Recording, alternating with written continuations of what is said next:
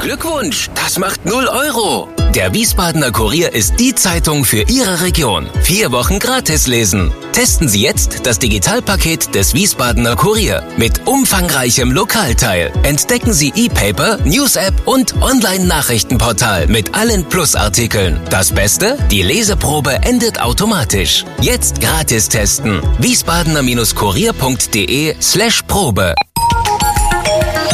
Wir sind VRM. Schröder trifft. Warum machen Sie, was Sie machen? Stefan Schröder, VRM-Chefredakteur, trifft in diesem Interview-Podcast spannende Gesprächspartner, die einen besonderen Lebenslauf, etwas Besonderes geschafft oder geschaffen haben.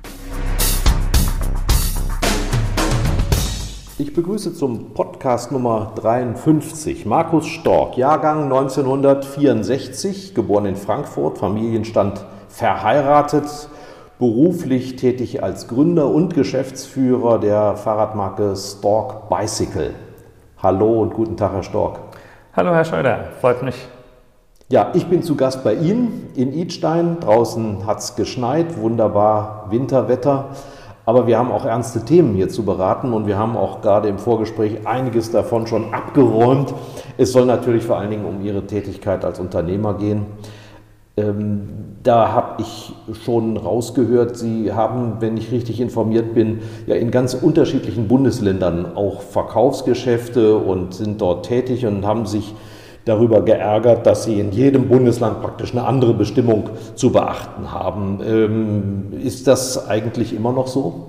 Also die Fahrradgeschäfte waren ähm, aus unserer Sicht Gott sei Dank von den Maßnahmen ausgeklammert. Ja. Das heißt, in dem Moment, wo Sie einen Reparatur- und Servicebetrieb mit Fahrrad unterhalten, ähm, gibt es hier eine einheitliche mhm. Regelung. Ähm, der Verkauf war, von Fahrrädern war in äh, der ersten äh, Schließung oder Lockdown-Periode unterschiedlich geregelt. Das heißt, in einigen Bundesländern durften sie Fahrräder verkaufen, in anderen nicht.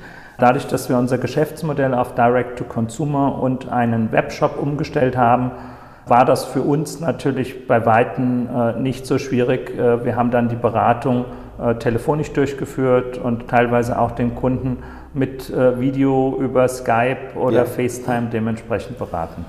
Sie haben auch gesagt, das Online-Geschäft ist unheimlich gut gegangen, haben, ich glaube, 350 Prozent äh, Zuwächse zu vermelden gehabt. Aber Ihr Geschäft ist ja nun eines, an dem man super gut zeigen kann, wie Lieferketten in Schwierigkeiten geraten, wenn die halbe Welt abgesperrt ist. Also wir können es ja mal auseinanderklamüsern. Damit Sie hier ein Fahrrad anbieten können, müssen wie viele Lieferanten in wie vielen Ländern für Sie arbeiten? Also wenn wir mal ähm, ein normales, äh, sage ich mal, E-Fahrrad nehmen, dann ähm, haben wir einmal den Rahmen, dann äh, die Komponenten, da gehört äh, dann E-Antrieb und Akku genauso dazu wie eine Federgabel, Laufräder mhm. und Reifen. Also im Schnitt kann man sagen, dass da rund ein Dutzend Länder äh, davon betroffen sind und die Lockdown-Situation hat ja zeitversetzt stattgefunden. Also wenn wir das mal zeitlich betrachten, dann ähm, haben wir äh, schon Lieferschwierigkeiten durch den Lockdown gehabt zu einem Zeitpunkt, wo der Lockdown noch in Deutschland gar nicht angekommen Weil war. China also in für China sehr wichtig ist, ja? Rahmenfertigung und auch teilweise Komponentenfertigung in China. Das heißt, dort war es nicht nur so, dass nach dem Chinese äh, New Year die Region Wuhan betroffen war, äh, sondern auch äh, Mitarbeiter nicht mehr in die Fabriken zurückkehren konnten. Also da hatten wir einmal die Auswirkungen des Lockdowns selbst. Dann, nachdem man wieder frei reisen durfte und die Wanderarbeiter in die Fabriken zurückgekehrt sind, hatten die teilweise nochmal einen 14-tägigen Lockdown in der Fabrik, bevor sie dann so letztendlich Quarantäne. frei wie eine mhm. Quarantäne, wo sie mhm. dann frei arbeiten durften. Dann kam hinzu im Prinzip das Schließen äh, des Flughafens in Hongkong, also die Ware wurde gar nicht mehr versendet, also auch die, die vorher produziert war, vor Chinese New Year vielleicht nicht rausging, ähm, stand dann in Hongkong, also sie haben die Ware nicht rausbekommen. Äh, das Ganze ging dann weiter über zum Beispiel Sättel- und Lenkerbänder, die aus Norditalien kommen. Lombardei, ne? Lombardei. Die haben das schwerste betroffene europäische Da haben Region. wir dann dort äh, den Lockdown äh, gehabt und die Folgen, wo wir also dann eben diese Artikel nicht bekommen haben. Dann kam der Lockdown in äh, Deutschland. Shimano, Shimano Japan. in Japan. Das waren dann die vier oder Schaltung. fünf Präfekturen, die davon äh, betroffen sind. Und äh, wir haben aktuell eine Situation, dass Fahrrad so stark boomt. Das heißt, die Fahrradbranche selbst, also die Fahrradhändler, haben rund 20 Prozent mehr Umsatz äh, gemacht. Die Lager sind leer und äh, die Produzenten können nicht schnell darauf reagieren. Also während wir bei einem normalen Fahrrad bei den unterschiedlichen Komponenten eine Lieferzeit zwischen 90 und 150 Tage haben, sind wir aktuell bei bis zu 18 Monaten angekommen. Das bedeutet, mhm. Sie haben einen das ist Bedarf. Ja wie bei einem Nobelauto. Ja, das äh, ist so. Ähm, äh, ein Automobilkonzern kann die Lieferung mit seiner Lieferkette takten. Das heißt, er gibt vor, wann seine Komponenten ihm angeliefert werden müssen an, Band, an das Band. Ja. In just in time, ne? just keine in Lagerhaltung. In äh, unserem Fall ist es so, dass wir eine gewisse Lagerhaltung haben und dann montieren wir vor Ort in Netzstein ein Fahrrad und ähm, dann haben wir Teile, ich sag mal drei Monate auf Lager maximal wenn wir jetzt die Komponenten, die also Gleichteile sind, bei den Lieferanten zur Verfügung stehen, nicht abnehmen, dann äh, müssen wir wieder auf, nächsten, auf, den nächsten Produktionsslot warten. Das heißt, wir sind jetzt verpflichtet, diese Komponenten einzukaufen und uns auf Lager zu legen. Mhm. Also während wir früher mit einem äh, Modellzyklus oder mit einem Einkauf einjährig geplant haben, sind wir momentan bei zwei und wir werden jetzt das dritte Jahr sogar vorplanen. Haben Sie denn als Unternehmer Probleme gehabt ähm, oder ist das, wie, man könnte ja insinuieren, bei 20 Prozent plus, das kann man ja auf Ihr Geschäft übertragen, wie viele Fahrräder verkaufen Sie in einem normalen Jahr? Also ich würde es jetzt mal nicht an der Stückzahl der Fahrräder machen, sondern an der Steigerung des Auftragseingangs. Wir ja. haben einen guten einstelligen Millionenbetrag an Aufträgen nicht ausliefern können. Ah ja. Und mussten ihn jetzt schon in das Jahr 2021 vortragen. Mhm. Das hat zur Folge, dass das äh, betriebswirtschaftliche Ergebnis in 2020, obwohl wir wirklich bombastisch verkauft haben, ja. eben nicht das widerspiegelt, was wir an Umsatz haben. Die Kunden warten aber, weil sie wissen, es geht stark wie allen anderen. Also es ist ein mhm. Branchenthema, mhm. was wir momentan haben. Und ähm, im Webshop haben wir 300 Prozent äh, mehr verkauft und im stationären Handel auch noch eine gigantische Steigerung gehabt. In den ersten Tagen jetzt im Januar liegen wir bei einer Steigerung 15-fach zum Vorjahresjanuar. Das heißt, der Boom für uns, dadurch, dass das neue Geschäftsmodell jetzt gut zum Tragen kommt, setzt sich noch stärker fort. Wir haben aber auch für 2021 viel, viel, viel mehr Ware eingekauft. Mhm. Das bedeutet aber für uns auch einen erhöhten Liquiditätsbedarf, weil wir viel mehr Ware dann auch äh, lagern müssen. Also wenn wir die aus bezahlen, bevor wir müssen sie, sie bezahlen und teilweise dauert es halt auch nochmal ein ja. paar Monate, bis dann eine fehlende Komponente dementsprechend kommt. Ich habe sehr engen Kontakt mit unseren Vorlieferanten und rechne damit, dass das Ganze mindestens noch 22, vielleicht sogar noch bis 23 dauert, mhm. bis mhm. sich die Lage dort wieder äh, normalisiert. Auch da muss man sagen, wir hatten vorhin äh, eingehend mal über einen harten Lockdown äh, gesprochen. Wenn man das in einer globalen Vernetzung äh, betrachtet, ist immer wieder die Schwierigkeit, wie schnell kann ich wieder ähm, sozusagen hochfahren. die Produktion hochfahren und ist meine Produktion automatisiert, sodass ich Maschinen länger durchlaufen äh, lassen kann? Ist da Handarbeit drin? Ein Fahrrad wird per Hand montiert. Das heißt, Fahrräder, die wir in den ersten vier Monaten nicht montieren können, mhm. sind wir nicht in der Lage, einfach mal ähm, die dann in den nächsten Monaten noch zusätzlich zu montieren. Ist ein Kunde bereit, auf Ihr Produkt zu warten? Gott sei Dank ja und auch sehr lange. Mhm. Das heißt, er weiß, dass wir eine Manufaktur sind, er das Produkt für sich angefertigt bekommt. Also Stork kein klassischer, sage ich mal, Stangenproduzent ist, weil das äh, ist für uns ganz wichtig. Wir produzieren das perfekte Fahrrad für den Kunden angefangen von der Rahmengröße bis hin zur mhm. Übersetzungswahl oder was er gerne genau, noch für möchte, Griffe drauf hat. Drauf. Das machen wir ähm, äh, im Prinzip nicht, sage ich mal, aber es ist eben halt ein konfektioniertes Fahrrad für den Kunden. Darauf warten Sie gerne, weil Sie am Ende des Tages ja. auch mehr Fahrspaß damit haben.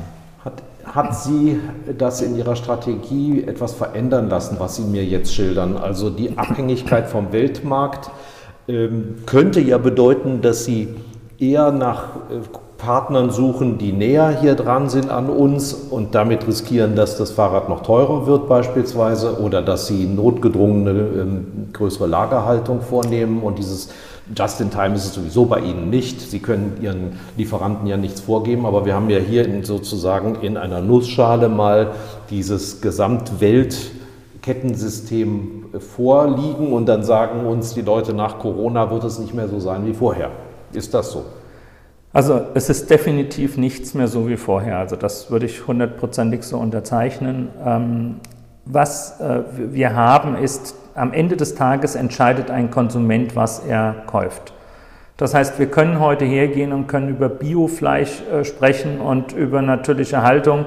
Wenn das beim Endverbraucher nicht verlangt wird im Supermarkt, dann ähm, funktioniert pleite, das ja. nicht.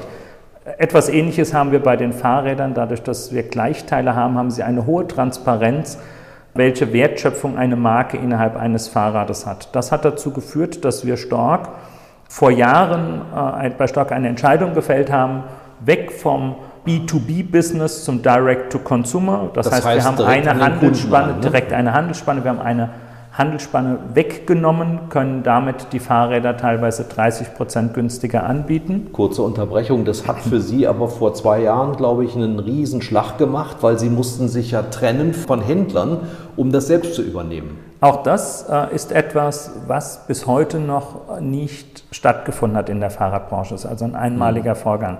Also normalerweise bleiben Unternehmen in ihrer alten gewohnten Struktur oder sie machen dann einen Omnichannel mit einem Webshop, wo ein Händler vielleicht eingebunden wird. Hier sprechen wir von einem harten Bruch.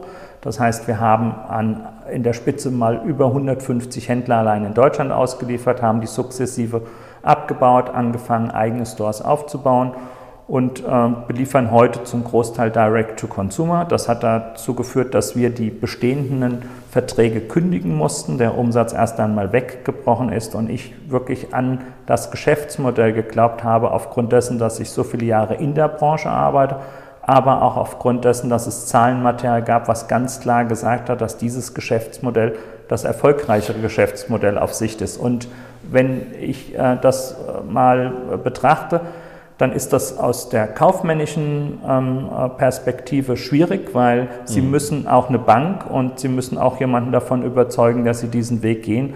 Und das war äh, sehr, sehr, sehr, sehr schwierig, weil man eben äh, nicht verstanden hat, dass wir im Jahr 2017 ein Bombengeschäftsjahr hatten und dann in diesem Jahr äh, quasi ähm, äh, das Geschäftsmodell umstellen wollten. Das war relativ schwierig schwer vergleichbar, trotzdem mache ich es. Also äh, ich war im Dezember bei einem Schaukelpferdhersteller. Sehr überschaubar im Odenwald, ganz toll, traditionell, über 100 Jahre alt. Und wenn da jemand bestellt, dann wird das eingepackt in eine Kiste, Spezialkiste und an den Kunden verschickt. Muss ich mir das bei Ihnen auch so vorstellen? Das Geschäftsmodell bei uns basiert, und wir nennen das Business 4.0, ich müsste ein bisschen das äh, ausführen, also 1.0 ist für mich der, das klassische B2B-Business. Also in dem Fahrradbereich ein Hersteller produziert, wenn er nur Deutschland beliefert, dann beliefert er die Händler direkt. Wenn er international, dann geht er noch über einen Distributionspartner. Der beliefert Händler, der Händler verkauft dann an einen Endverbraucher. 2.0 ist das Direct-to-Consumer-Business, also Strich Mail-Order. Das heißt, ich schaue mir ein Fahrrad online an, bestelle es, es ist schon fertig gebaut und es wird an mich ausgeliefert. 3.0 ist der Omnichannel, also im Omnichannel äh, bleibt der traditionelle Weg vorhanden. Man mhm. hat nur zusätzlich noch eine Webseite und bietet dann auf der Webseite die Produkte an, die dann vielleicht über einen Händler ausgeliefert werden oder der Händler erhält einen Teil der Marge.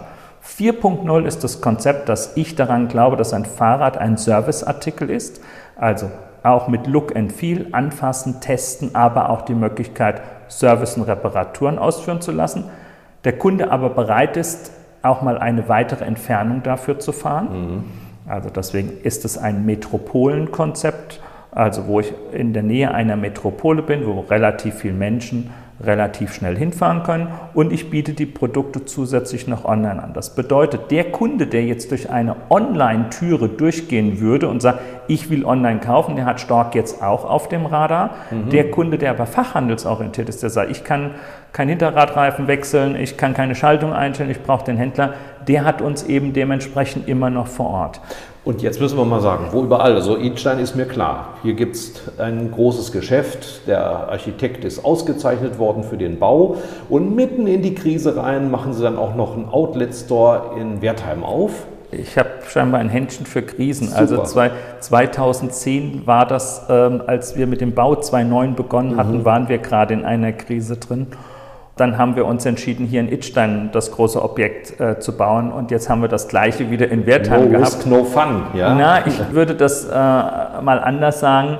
Äh, in jeder Krise steckt auch eine gigantische Chance drin. Mhm. Und die Entscheidung, nach Wertheim zu gehen, war ebenfalls eine strategische Entscheidung. Wir sind wieder an, einer, an einem Highway, also an der A3. Ähm, das Village hat rund 2,6 Millionen Besucher im Jahr. Mhm fast 30 Millionen Autos fahren rechts und links vorbei und ich kann also sagen, das hat äh, sensationell funktioniert. Wir haben noch einen Store in äh, Düsseldorf im Medienhafen, im Schön. höchsten mhm. Gebäude, im Sein dort drin. Auch das hat sich mittlerweile hervorragend eingespielt. Und dann haben wir einen kleineren Store in München im MUC 23, das ist München H. Am äußeren Ring fahren Sie dann drei Kilometer oder zwei Kilometer nach H rein und sind dann dort am Store. Und international, wie machen Sie es da? Denn ich habe gelesen, Sie haben in Korea vor allen Dingen auch Vertretungen, Thailand und so weiter. Gibt es da noch das Händlersystem? Jein. Also das Händlersystem wurde dort auch umgestellt. Das heißt, nur die Partner, die eigene Stores haben, die sind weiter an Bord. Die, die aber über ein komplettes Händlernetz ausgeliefert haben, nicht, ah ja. weil wir eine internationale Preisausrichtung haben. Und ähm, das kann man an einem einfachen Beispiel, wir hatten in, in England 40 Händler. Mhm. Und wenn wir jetzt in Deutschland äh, quasi auf Direct-to-Consumer umgestellt hätten und der englische ähm, Vertriebspartner hätte ja noch weiter verkaufen können, das hätte auch noch äh, funktioniert, dann sieht aber der Konsument in England äh, eben im Webshop in Deutschland das Fahrrad 30 Prozent günstiger. Ja, so, und dann, äh, dann, dann hätte es einfach halt nicht mehr funktioniert. Nochmal, äh, nennen Sie einfach mal eine absolute Zahl, damit wir einen Begriff davon haben, wie viele Fahrräder der Marke Stork in einem Jahr verkauft ein, ein paar tausend. Ein paar tausend. Ne? Hm.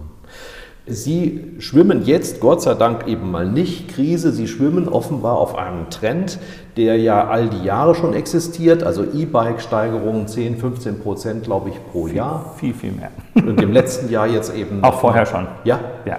Sagen Sie es. Die Steigerung äh, im äh, Jahr 19 äh, waren schon rund paar 30 Prozent. Mhm. Und äh, in diesem Jahr werden jetzt in den nächsten Tagen die offiziellen Zahlen veröffentlicht und da werden wir in der Region von zwei Millionen Elektroräder sein. Mhm. Also Elektro ist ein Thema. Äh, wenn man sich das jetzt mal betrachtet, wie würde ich das einschätzen? Geht das weiter? Ja. Entwickelt sich das noch weiter? Dann muss man ein paar Zahlen heranziehen. In Deutschland haben wir einen Fahrradbestand von über 80 Millionen Fahrräder. Mhm. Wir hatten im letzten Jahr rund 5 äh, Millionen Elektrofahrräder im Bestand.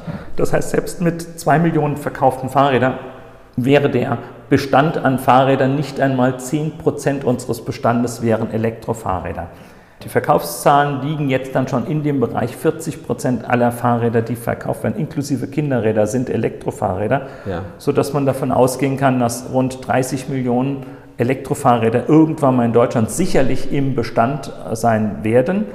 Da es sich um ein elektrisches Produkt äh, handelt mit einem Akku, ist eine häufigere Kaufrate eigentlich die Folge. Das ist ähnlich wie bei einem Smartphone, mhm. Äh, dass Sie sagen, nach drei, vier Jahren ist es alt, ich möchte etwas Neues. Und auch neue Geschäftsmodelle, wie das, was wir in Wertheim jetzt machen, dass man das Fahrrad über den Energieversorger ja. äh, kaufen kann. Das äh, habe ich zum Beispiel in, in Wiesbaden auch äh, angeboten, ist bis jetzt noch nicht umgesetzt worden.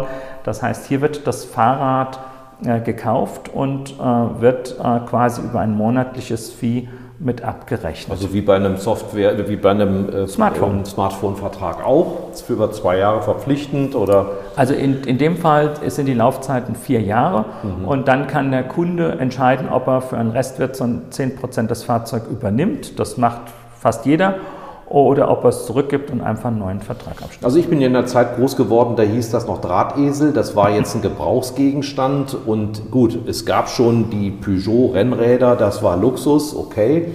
Aber was im Moment abgerufen wird, ist ja, sind, dass, da haben manche Marken inzwischen Kultstatus und ähm, daran haben sie hart gearbeitet, dass ihre Marke dazugehört. Da ist ja jetzt schon 1500 Euro ist ja gar nichts. Da fangen wir irgendwo an, glaube ich. Ne? Sogar noch etwas drüber. Also in ja. der Spitze liegen wir natürlich auch mit so einem Produkt wie dem Aston Martin Rad bei 17.000. Das wollte ich ähm, hören, das ist das, doch mal eine Ansage, ja. Und äh, normales E-Bike heute von uns äh, liegt äh, zwischen 4.000 und bei einem E-Fully 7000 Euro. Da sind wir aber gemessen, dadurch, dass wir jetzt Konsumenten direkt sind, sogar günstig. Also wenn wir das ja. vergleichen, unser ähm, Urban-Fahrrad in Carbon 18 Kilogramm als SUV, also mit Abstand eins der leichtesten äh, oder das leichteste Rad ja. auf dem Markt, kostet dann so viel wie ein Mitbewerber in Aluminium. Ja. Und äh, das geht eben durch das Direct-to-Consumer-Business. Ähm, Sie sind viel in Wiesbaden unterwegs. Ich wohne dort und wenn ich da über die Wilhelmstraße gehe oder ähnliches, dann hat man ja wirklich manchmal drei, vier ähm, Nobelkarossen der Marke Porsche oder auch ähm, Ferrari oder ähnliches, SUVs die Menge. Ich will das nicht verurteilen, das ist ja ein Zeichen für Wohlstand. Könnten Sie sich vorstellen oder sehen Sie die Entwicklung schon, dass das Fahrrad tatsächlich auch so ein, in einem bestimmten Segment ein Luxusgegenstand ist und dass man das dann auch zeigen will und kann? Ist es schon. Ja, und also, da haben Sie mit Ihrem Design sicherlich ist, auch dafür gesorgt. Ist es schon. Also wir haben bis heute weit über 80 Design Awards äh, gewonnen, sind damit mhm. das erfolgreichste Ich habe den Blick darauf, das sieht hier aus wie bei der Oscarverleihung. Ja. Es sind sieben IF äh, Gold Award und insgesamt Pan 30 IF mhm. Awards, äh, German Brand Award, German Design Award. Äh, das ist es heute schon. Wir haben äh, in der Kundschaft auch Königshäuser. Dubai nicht nur Dubai, auch der thailändische König ähm, hat drei Fahrräder das bei uns. Das ist der Lustige, der in Bayern das, lebt. Genau, der hat drei Fahrräder, auch drei Ach, Mountainbikes ja. bei uns. Wie geht das? Dann ruft der hier an und sagt, hey, also das Markus. Ist, also das ist, das ist relativ spannend. In dem Fall hat die Botschaft angerufen und ja. äh, wir haben das dann mit der Botschaft koordiniert und äh, besprochen. Ja, das Zahlt ist das er dann auch pünktlich? Ja, ja, natürlich. Also das, äh, da kennen Sie keine Verwandten. Da kennen wir keine. Nein, es ist äh, schon für mich ein kleiner äh, Traum gewesen vom Einzelhandelsgeschäft meiner Eltern in Rödelheim. Da kommen wir gleich drauf. Da komme ja. ich, komm ich her, dann äh, mich quasi selbstständig gemacht mit den eigenen Produkten. Und wenn ich jetzt sehe, was in meinem Leben äh, alles passiert ist und wen ich alles ja. Äh, habe kennenlernen dürfen, ähm, da gibt es eine, eine ganz, ganz tolle äh, äh, Geschichte. Wir haben ein Fahrrad mit Cosworth, da gab es eine Kooperation gemacht zum 300. Grand Prix von Rubens Barrichello. Und dann hat Cosworth uns eingeladen äh, nach Belgien in Spa an die Rennstrecke, wo das Abend- äh, oder Nachmittag-Event vor dem Formel-1-Rennen stattgefunden hat. Und dann war das eine Art Privatveranstaltung, alle Formel-1-Fahrer da also neben mir stand äh, Vettel, vor mir Hamilton und leicht versetzt zu mir stand Nico Rosberg. Und ich stand im, mit, mit, stolzer, mit, Stol mit, stolzer, mit, stolzer, Brust sozusagen äh, ja. äh, zwischen den Formel-1-Fahrern und äh, dann wurde das Fahrrad Rubens Barrichello überreicht. Und dann drehe ich mich rum, meine, meine Frau stand äh, quasi auch neben Rosberg und dann liest er auf dem Shirt Stork und sagt in Englisch, ob ich quasi davon bin und das sind die Fahrräder, von denen er träumt. Nein. Ja. Und dann habe ich Visitenkarte gezückt und habe gesagt, hier ist die Visitenkarte und ähm, äh, wenn du Lust hast, das mit dem Träumen können wir lösen. Ja. Und dann habe ich mit äh, Nico abgestimmt, hat ein eigenes Design bekommen und hat dann ein Aero 2 äh, Triathlonrad im Nico Rosberg Design von uns ähm, gekauft, ist mit seinem mhm. Flugzeug nach Frankfurt eingeflogen und hat es dann hier abgeholt. Nein. Also es und Sie haben hoffentlich ein Foto gemacht. Äh, ja, wir, wir, wir haben da nicht so stark äh, mhm. Äh, mit den Sachen. Also wir hatten auch mal eine Anfrage von Herrn Matuschitz zu dem wow, äh, World, Taurus World Stuntman Award in Hollywood in den Studios. Und dann wollte die Agentur 20 Stork Organic, das ist ein Rad, was ganz, ganz selten ist, nur 325 gebaute Bikes. Ja, und ähm, dann äh, haben wir gesagt, das können wir uns nicht erlauben, das sponsern und das geht nicht. Und dann hat die Agentur wieder Rücksprache gehalten mit Herrn Matuschitz. Ja, wir kaufen die Fahrräder, aber nur wenn sie auch mitkommen. Herr Matuschitz ist ein Fan äh, des, der Marke ja. und des Produktes. Mhm. Und dann hat er uns eingeladen. Wir haben 20 Fahrräder mitgenommen. Ich habe die äh, äh, quasi montiert und abends waren wir dann bei dem VIP. Event dementsprechend noch mit mhm. ähm, äh, dabei. Aber die haben hoffentlich ihre Räder nicht kaputt die gefahren nee, die haben bei den die haben, Nein, nein, die haben alle, also ähm, äh, Arnold Schwarzenegger, Keanu Reeves, Dennis Hopper, Burt Reynolds, die haben dann alle jetzt einen Stock äh, sozusagen in der Garage stehen. Wir haben aber dort keine Bilder gemacht, mhm. weil man da nicht irgendwo halt sowas macht. Und solche Erlebnisse habe ich relativ äh, häufig.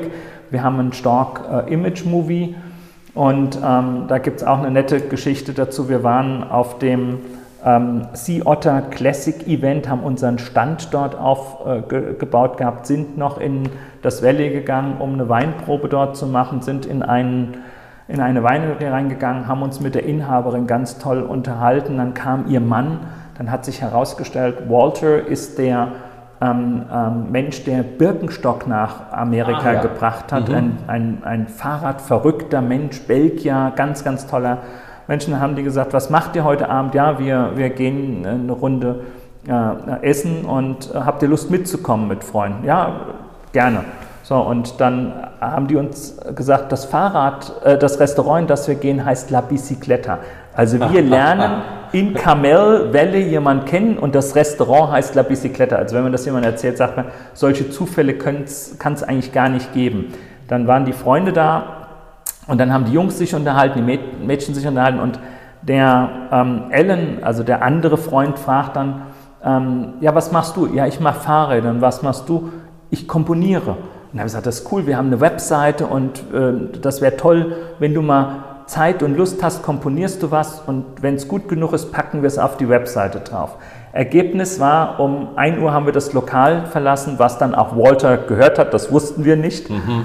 Und dann sagte er zu mir, Marcus, you should Google your new friend. His name is Alan Silvestri. Ach ja. Mhm. So, und wir sind dann in äh, unsere, unser gemietetes Haus gegangen. Ich google dann dort und sage, holy camoli, Markus, das war das Peinlichste, was du je im Leben gesagt Mach hast. Mach mal was für uns, ja. Mach mal was für uns. Und wenn es gut genug ist, packe ich es auf die Webseite. Also er hat 100 Blockbuster gemacht, äh, Captain America, Forrest Gump, äh, Zurück in die Zukunft, hat er alles komponiert. Und ich sage, wenn es gut ist. Und jetzt kommt die Pointe. Er hat dann erfahren, dass wir unseren Jubiläumsfilm ähm, ähm, haben. Und dann hat er zu meinem Marketing Mitarbeiter gesagt, schickt das mal zu und er hat uns zwölf Minuten komponiert. Wahnsinn. Und das hat er noch nie gemacht, er hat noch nie Commercials oder irgendwas gemacht. Und deswegen muss ich sagen, das Tolle ist, Fahrrad verbindet. Und ich bin so glücklich und ja. happy, dass ich in dieser Branche bin. Bevor wir jetzt genau äh, dahin zurückgehen, wo alles angefangen hat, ganz kurz, bisschen tragisch. Letztes Jahr ist Ihr Unternehmen, so wie es da steht, 25 Jahre alt geworden. Sie sind, glaube ich, 40 Jahre im Geschäft gewesen und Feiern war nicht. Äh, bedingt. Wir haben eine kleine Corona-konforme Party abgehalten und ähm, äh, die war, sage ich mal, ähm, kleiner, wie wir es eigentlich hätten machen wollen. Hm. Und es war auch äh, schön und wir werden das sicherlich äh, nachholen. Und ich habe vor, auch noch das ein paar Jahre zu machen. Da wird es ein paar Jubiläen noch geben. Danach, da kommen wir nachher noch drauf. Bevor es jetzt weitergeht, kommt die Rubrik auf ein Wort. In dieser Rubrik muss man sich zusammenreißen. Denn es geht darum, die sechs Fragen möglichst wirklich immer nur mit einem Wort zu beantworten.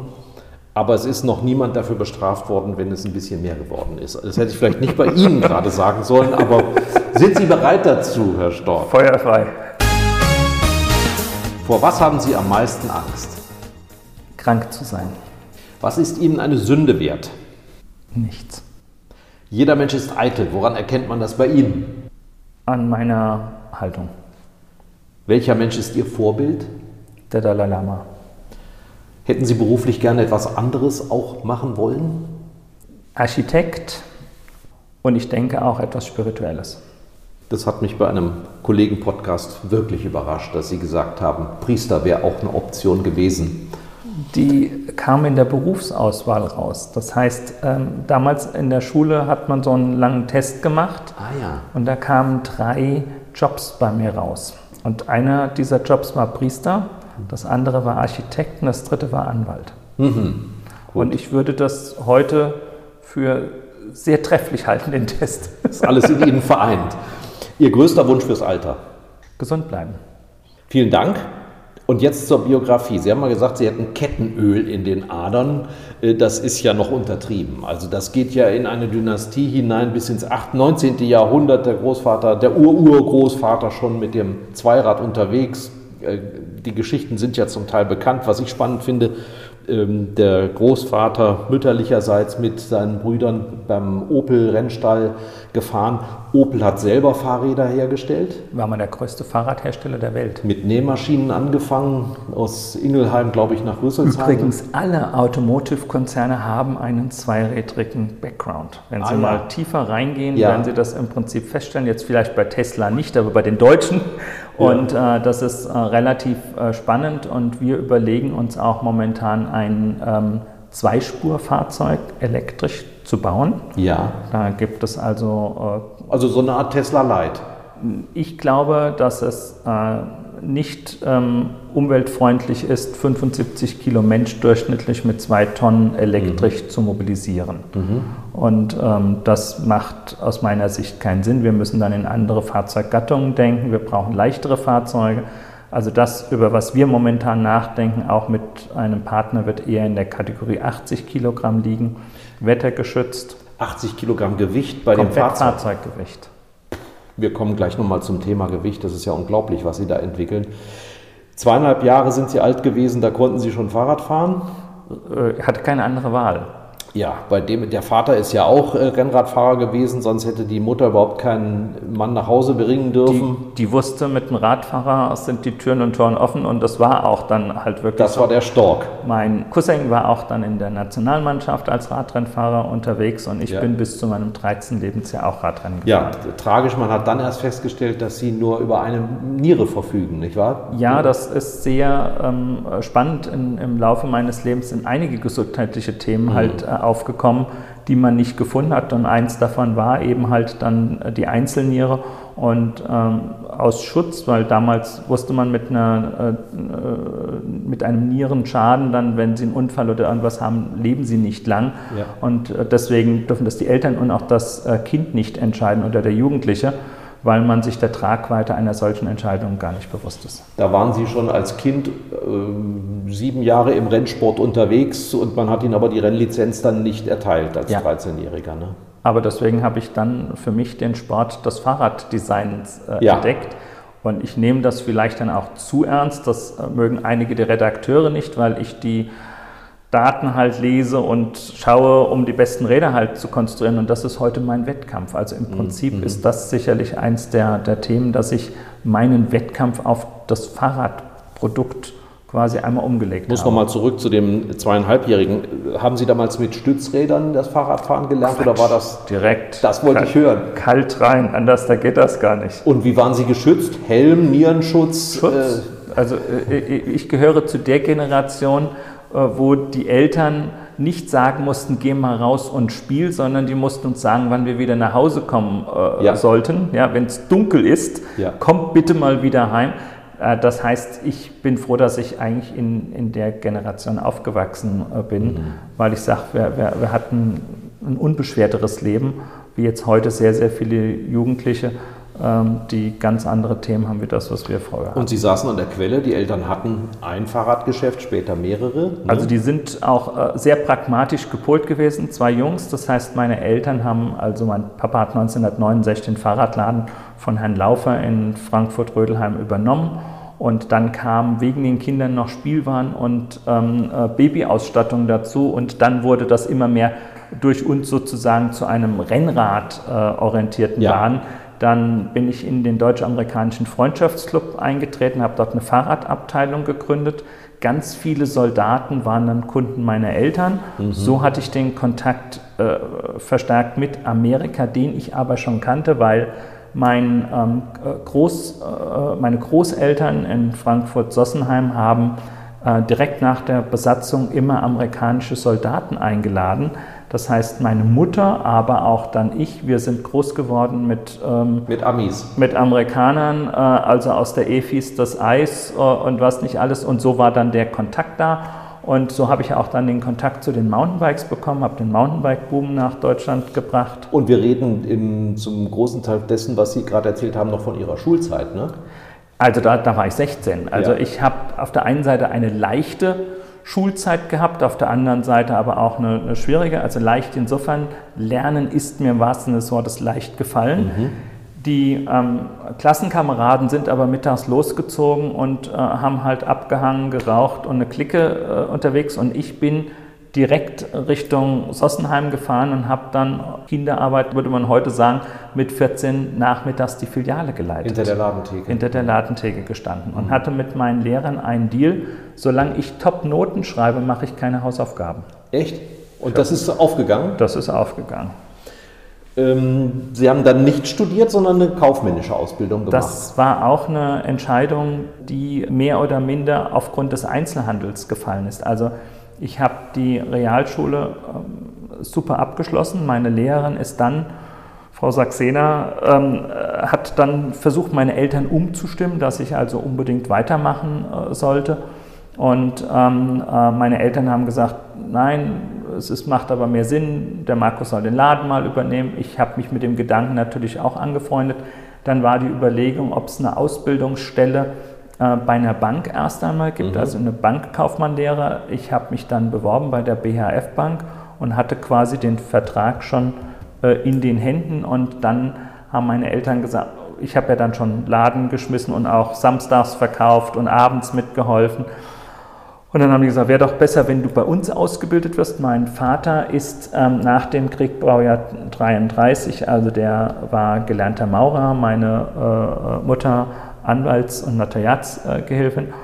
Und ähm, dann haben meine Eltern angefragt bei dem Regierungspräsidium in Darmstadt, ob sie eine Ausnahmegenehmigung bekommen, mich ausbilden zu dürfen dass die Eltern den Sohn ausbilden. dass die Eltern den Sohn ausbilden. Diese Genehmigung haben wir erhalten, erst für Verkäufer. Dann habe ich die Verkäuferprüfung verkürzt äh, sozusagen absolviert. Dann hat mein Vater die Ausnahmegenehmigung für Einzelhandelskaufmann bekommen.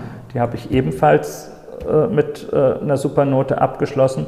Und dann wurde mein Vater in den Prüfungsausschuss der IHK berufen. das ist doch Klüngel. Das ist, das war, das war schon, das war schon, äh, das war schon lustig. Also man stellt sich dann im Nachhinein schon die Frage, äh, dann wäre ein Bankkaufmann vielleicht aus mir geworden. Hm. Und so habe ich halt eine kaufmännische Ausbildung. Meine Eltern konnten wir natürlich Lebenserfahrung mitbringen, aber nicht all das, äh, weil sie es halt nicht komplett gelernt Ich gehe haben. mal davon aus, dass Sie zu der Zeit auch noch zu Hause gewohnt haben. Ja, Das heißt, Sie hatten den Arbeitgeber auch beim Frühstück schon und da war ja nicht mit mal einen Tag Schwänzen oder so. ist heute nichts Neues. Also meine Frau und ich, äh, wir sind ähm, äh, seit äh, jetzt ähm, 20 Jahren, über 20 Jahren jetzt verheiratet und äh, wir arbeiten zusammen und da gibt es halt auch nur das Thema. Also das ist eine ähm, Lebenssituation, die kann nicht jeder.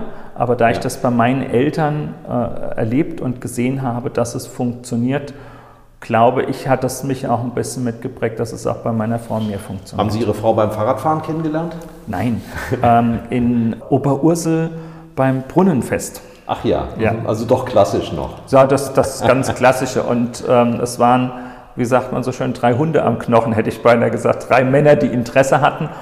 Und Sie hatten ähm, die strammsten Waden und- oder was war das Ausschlaggebende? ich glaube, das war sicherlich das erste Gespräch, aber da müssen Sie eher meine Frau fragen. Und äh, im Prinzip ist sie dann direkt auch eingezogen bei mir. Also es war, seitdem sind wir eigentlich äh, unzertrennlich. Wir sind in der gesamten Zeit keine drei Monate voneinander getrennt gewesen. Das heißt, wir reisen zusammen und haben auch Mhm. Das das, Unternehmen aufgebaut. Sie sind auch nie richtig vom Fahrrad abgestiegen. Also nur weil Sie diesen Leistungssport nicht betrieben haben, heißt das nicht, dass Sie das aufgegeben haben.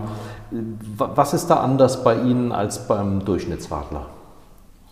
Können Das- Sie überhaupt abschalten, dass Sie äh, die, die Laufleistung äh, jetzt vergessen oder dass Sie mal überlegen, die Lenkung ist nicht richtig in Ordnung oder Das ist Ähm. ein Automatismus. Also äh, ich fahre jetzt, ich habe dieses Jahr ähm, äh, 50 Jahre Rennradjubiläum, also ich sitze seit 50 Jahren auf dem Rennrad. Ich fahre seit 40 Jahren Mountainbike. Es gibt kein Jahr, wo da ich aber nicht mit Helm?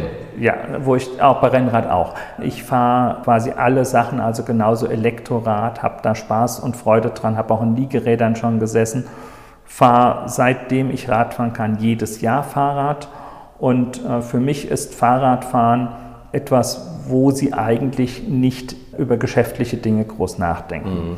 Das liegt einmal daran, dass sie Gleichgewicht halten, reintreten, auf den Verkehr achten müssen, lenken, bremsen müssen. Das heißt, das ist etwas, wo das Gehirn abschaltet, aber ohne dass sie äh, äh, sich mit irgendetwas anderem befassen. Und für mich ist Radfahren dann auch, wenn ich durch den Wald fahre oder auch mit mhm. Freunden fahre, ist für mich Erholung, Sport und natürlich auch Training des Körpers. Ich weiß nicht, ob Sie Helmut Ortner kennen, ähm, den Blattmacher und äh, übrigens auch früher mal Amateur-Rennradfahrer der sagt, das ist für ihn auch eine Art der Meditation. Es ist toll. Also wer das mal mit äh, dem Fahrrad so sportiv auch macht, ja. der wird das äh, verstehen können und es macht auch süchtig. Das heißt, wenn Sie eine Weile nicht gefahren sind, mhm. dann fehlt Ihnen im wahrsten Sinne des Wortes was. Sie, Sie handeln und, und entwickeln sehr bewusst, haben wir gerade gehört, auch E-Bikes, aber es gibt ja auch eine ganze Generation von Radfahrern, Radsportlern, die ziehen immer noch äh, das Gesicht kraus, wenn die hören E-Antrieb, ich bin doch kein Weichei. Also ich glaube, auch das wird sich massiv wandeln. Mhm. Also ich habe jetzt zweimal an der EMTB-WM schon teilgenommen. Was ist das? Äh, E-Mountainbike-Weltmeisterschaft in mhm. Silian in Österreich. Aktiv teilgenommen. Aktiv teilgenommen. Ich habe auch an der Cross-Triathlon-WM 1997 und 98 in Hawaii teilgenommen. Mhm. Also bin auch immer noch, wenn ich mal Zeit habe, etwas mehr zu trainieren, äh, sportiv unterwegs und muss sagen, wer das sagt, der ist noch kein E-Bike richtig gefahren. Das mhm. heißt, ich bin auch bei einem E-Bike sportiv mit einem E-Rennrad, Gravel oder einem E-Mountainbike in der Lage, meinen Puls nach oben hochzubringen. Sie müssen treten. Ich das muss, tut ja nichts von Ja, selbst. je nachdem. Wo, ich habe einen größeren Radius und der Vorteil ist eigentlich, dass ich sogar noch besser mit einem E-Fahrrad trainieren kann, mhm. weil man neigt ähm, als, äh, sage ich mal, ehrgeiziger Mensch dazu, sich zu überfordern. Das heißt, sie trainieren vielleicht in einem zu harten Pulsbereich, dann haben sie keinen Trainingseffekt mehr. Mhm. Und das können sie bei einem E-Fahrrad natürlich deutlich kontrollierter machen. Also wenn ich jetzt mit jüngeren Mitarbeitern Rad fahre, dann bin ich vielleicht schon in meinem roten Bereich und er ist im grünen Bereich, vor allem wenn er Radrennen fährt. Und dann neige ich dazu, immer noch zu versuchen, dort mitzufahren, äh, weil ich sag mal, der Kopf ist jung, das Herz ist stark, aber die Muskeln nicht mehr so, so würde ich es vielleicht mal sagen. Und ähm, das kann man mit dem E-Fahrrad natürlich perfekt, also mit dem ja. sportiven E-Rad ausgleichen. Sie haben mal gesagt, Sie seien auch durchaus leidenschaftlicher Sportwagenfahrer, aber Sie hätten über die Jahre den, die Kilometerleistung des Sportwagens zugunsten des Fahrrads runtergefahren. Wie äh, muss man sich das vorstellen? Generell, also ich glaube daran, ähm, es gibt nicht ein Entweder-Oder, sondern es ist eine Frage, wie setzt man das in Relation? Das heißt, ich bin früher viel gefahren, beruflich 80.000 Kilometer auch im Jahr. Ich bin 300, in der Spitze sogar mal fast 300.000 Kilometer äh, geflogen. Das alles erhöht meinen CO2-Footprint, den ich hinterlasse. Das macht Ihnen schon Und, Gedanken. Aber natürlich. Mhm. Also ich, ich denke, das ist etwas, ähm, äh, wir sind Gäste auf diesem Planeten und wir müssen schauen, dass wir das ähm, äh, tun können oder auch, dass wir dort schauen, was wir einsparen können, dass wir das dementsprechend machen. Also auch hier in Edstein, das ist Geothermie, äh, Luftwärmepumpe und da, achten wir, auch, da achten wir auch, also wie wir, wie wir heute isolieren, was wir dementsprechend machen, was das also für. Aber um auf, das, um auf diesen CO2-Footprint, ich kann dann auch mal einen Sportwagen oder auch einen äh, Mercedes G fahren wenn ich eben weniger Kilometer damit fahre. Mhm. Das heißt, das eine heißt nicht, dass ich sage, dein Auto braucht jetzt viel Sprit, sondern ich muss das eben in Relation setzen.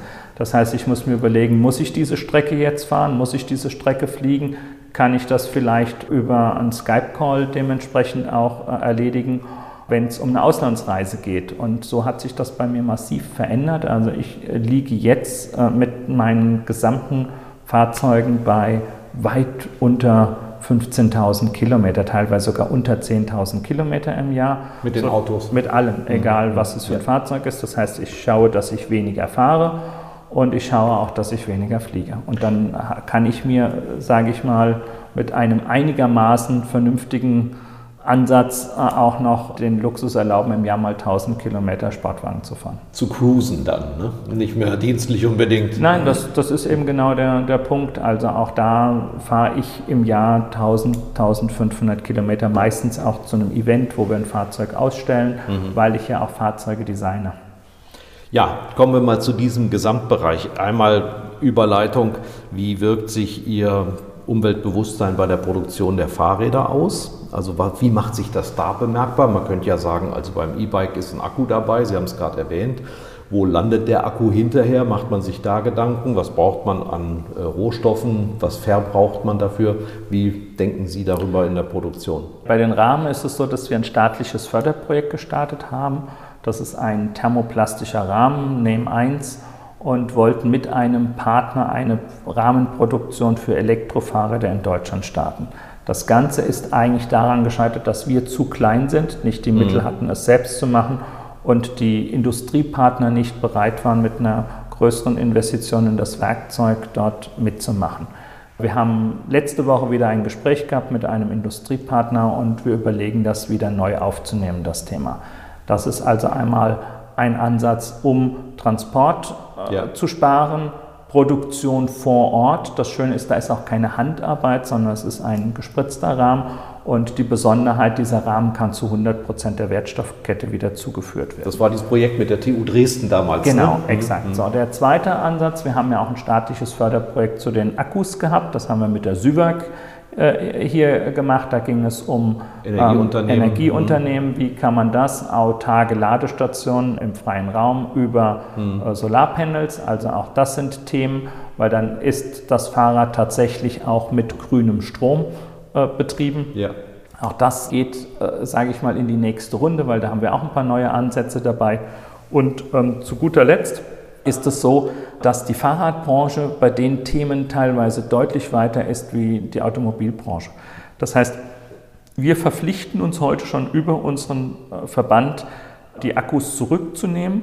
Mhm. Und äh, wir haben dann ein System aufgebaut, wo der Akku wieder zerlegt wird und der Akku dann äh, soweit er geht, mit den Partikeln, also mit den Teilen, die drin sind, äh, wieder äh, verwendet werden kann. Das Problem, was wir heute haben, ist, dass es noch kein funktionierendes Recycling für die Rundzellen gibt. Da ist man jetzt gerade mhm. dran, dass das Lithium halt auch gewonnen wird, dass man es dementsprechend wieder komplett nutzen kann.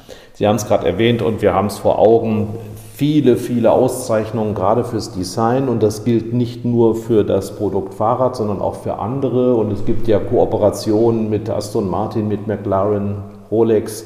Wie kommt Ihre Affinität zu diesem Design zustande? Also Sie haben das von der Ausbildung her nicht gemacht, Sie haben in der Schule, weiß nicht, waren Sie gut in Zeichnen und Werken ähm, oder haben Sie Inspiration an den Frankfurter Hochhäusern bekommen oder an Flugzeugen?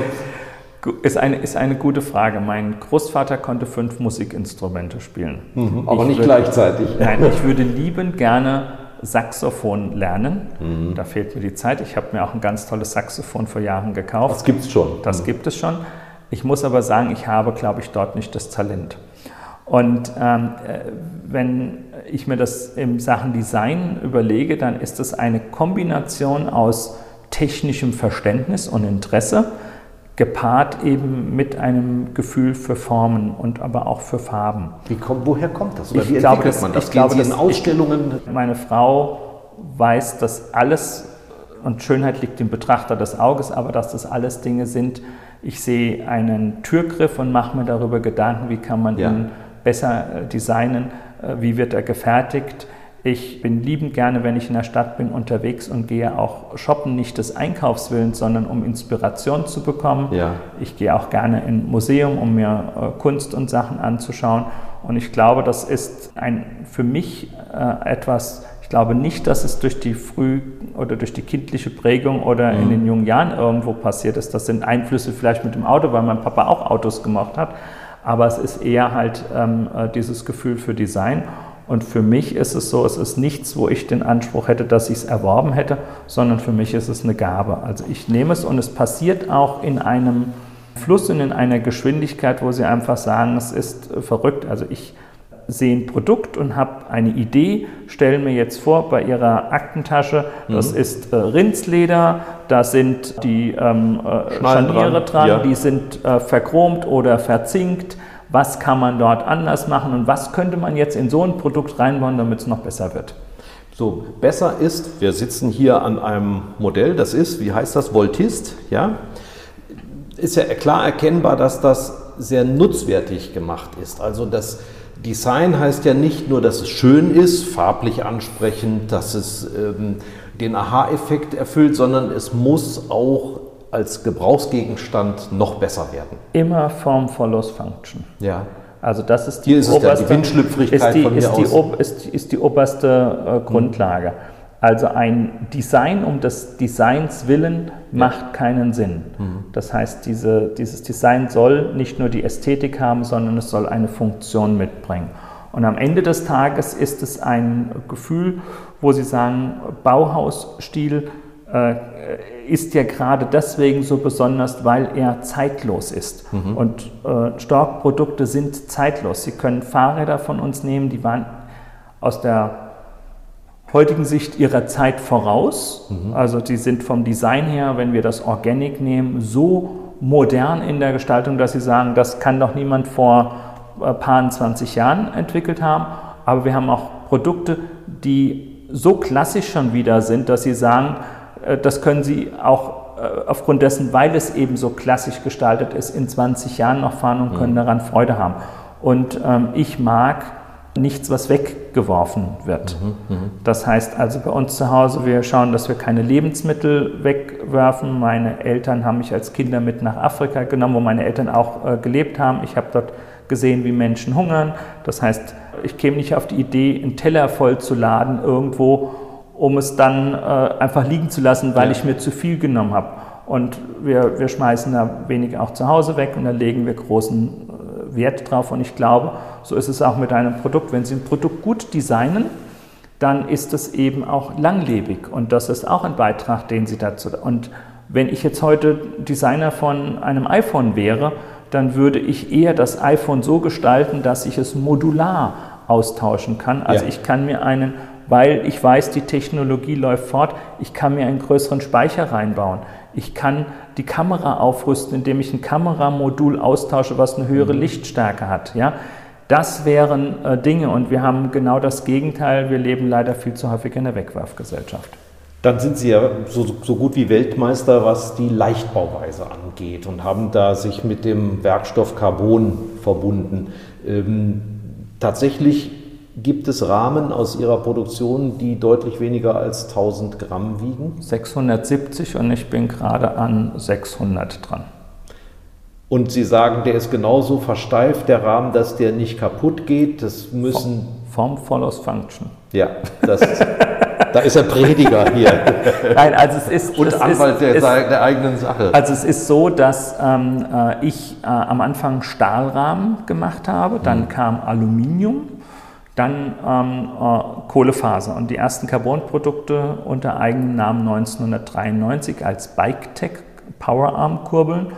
Und dieser Werkstoff ist faszinierend. Also wir haben da immer wieder Sachen, die ich noch vor zehn Jahren für nicht möglich gehalten habe. Also wir können in das Carbonprodukt äh, richtungsabhängige Steifigkeit einbauen, also auch Komfort mit integrieren.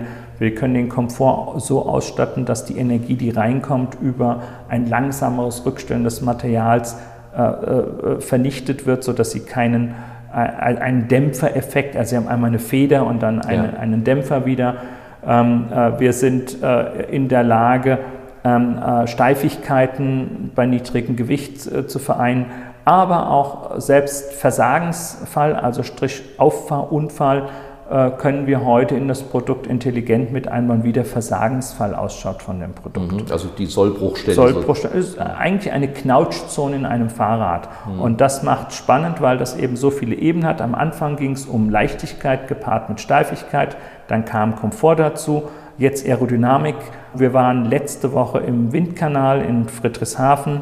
Das ist ein Windkanal, der steht auf dem äh, Gelände von äh, Airbus äh, am Bodensee und haben dort ein neues Rennrad, wo wir gerade äh, dran entwickeln und haben dort ein sehr hohes Ziel. Wir wollen das schnellste Rennrad bauen, was jemals gebaut wurde von der Aerodynamik.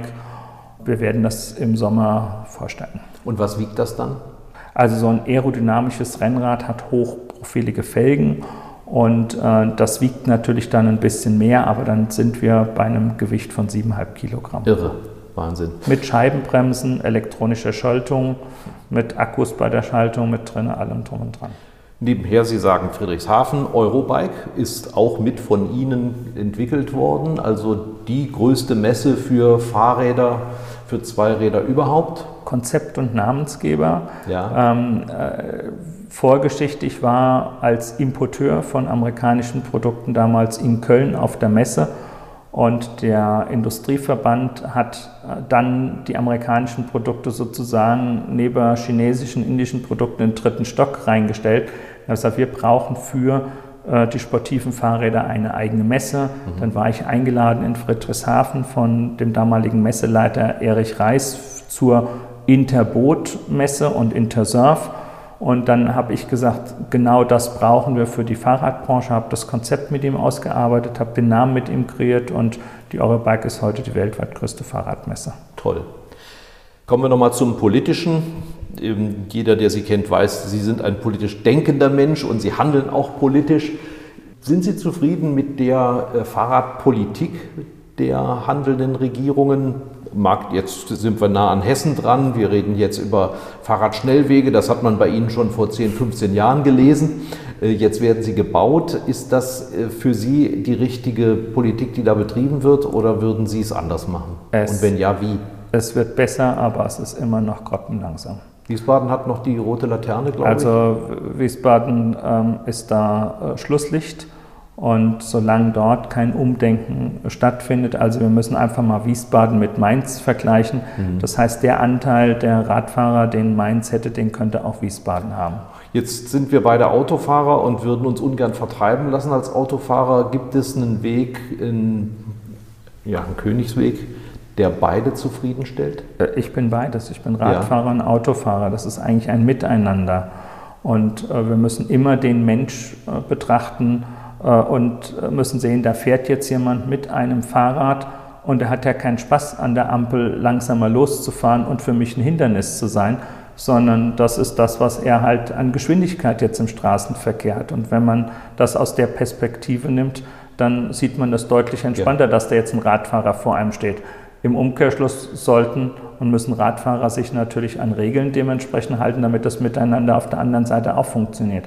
Aber ich stelle für mich im Bekanntenkreis fest, dass viel mehr Menschen mittlerweile Rad fahren mhm. und nicht nur als Hobby, sondern auch um auf die Arbeit zu kommen. Und ähm, glaube, hier muss die Politik richtig viel leisten. Das heißt, wir brauchen Fahrradparkhäuser. Also da wäre mein Wunsch in Wiesbaden ganz klar, einige Parkplätze von Autos zu streichen in der Tiefgarage. Da ist riesiger Platz unten ein äh, System einbauen, wo die mhm. Fahrräder dementsprechend in Boxen geschützt sind, idealerweise mit einer Ladeinfrastruktur. Das ist bei den kleinen Akkus viel leichter machbar bei einem Fahrrad wie bei einem Auto, sodass ich meinen Akku auch dementsprechend laden kann und dann mhm. würden viel mehr Menschen ihr Fahrrad in Wiesbaden nutzen. Die Radwege sind teilweise katastrophal. Also äh, in Wiesbaden gibt es, äh, gerade wenn man bei der VR-Bank zum Beispiel vorbeifährt, diesen Betonpoller, der auf der Straße fest montiert ist das muss jemand gemacht haben, der überhaupt keine Ahnung von Radfahren hat. Weil wenn Sie da mit einer Kurbel hängen bleiben und Sie mhm. stürzen, mhm. dann haben Sie schwerste Kopfverletzungen, wenn Sie darauf fallen, oder Sie brechen sich die Hüfte.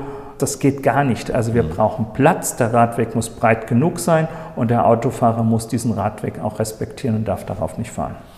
Ja, vielen Dank. Also Sie sind der Letzte, dem man vorwerfen kann, dass Fahrradfahren nicht attraktiv genug ist. Ähm, ich danke Ihnen, wünsche Ihnen vor allen Dingen Gesundheit. Kommen Sie gut durch die Krise und haben Sie weiter viele Ideen. Vielen, vielen Dank und äh, ich wünsche auch allen Zuhörern alles Gute. Das war die heutige Ausgabe von Schröder trifft, unserem Interview-Podcast mit Stefan Schröder, VRM-Chefredakteur. Ihr wollt noch mehr spannende Geschichten, Reportagen und News aus eurer Region? Dann probiert doch einfach mal unser Plus-Angebot aus. Einfach reinklicken unter vrm-abo.de slash podcast. Ein Angebot der VRM.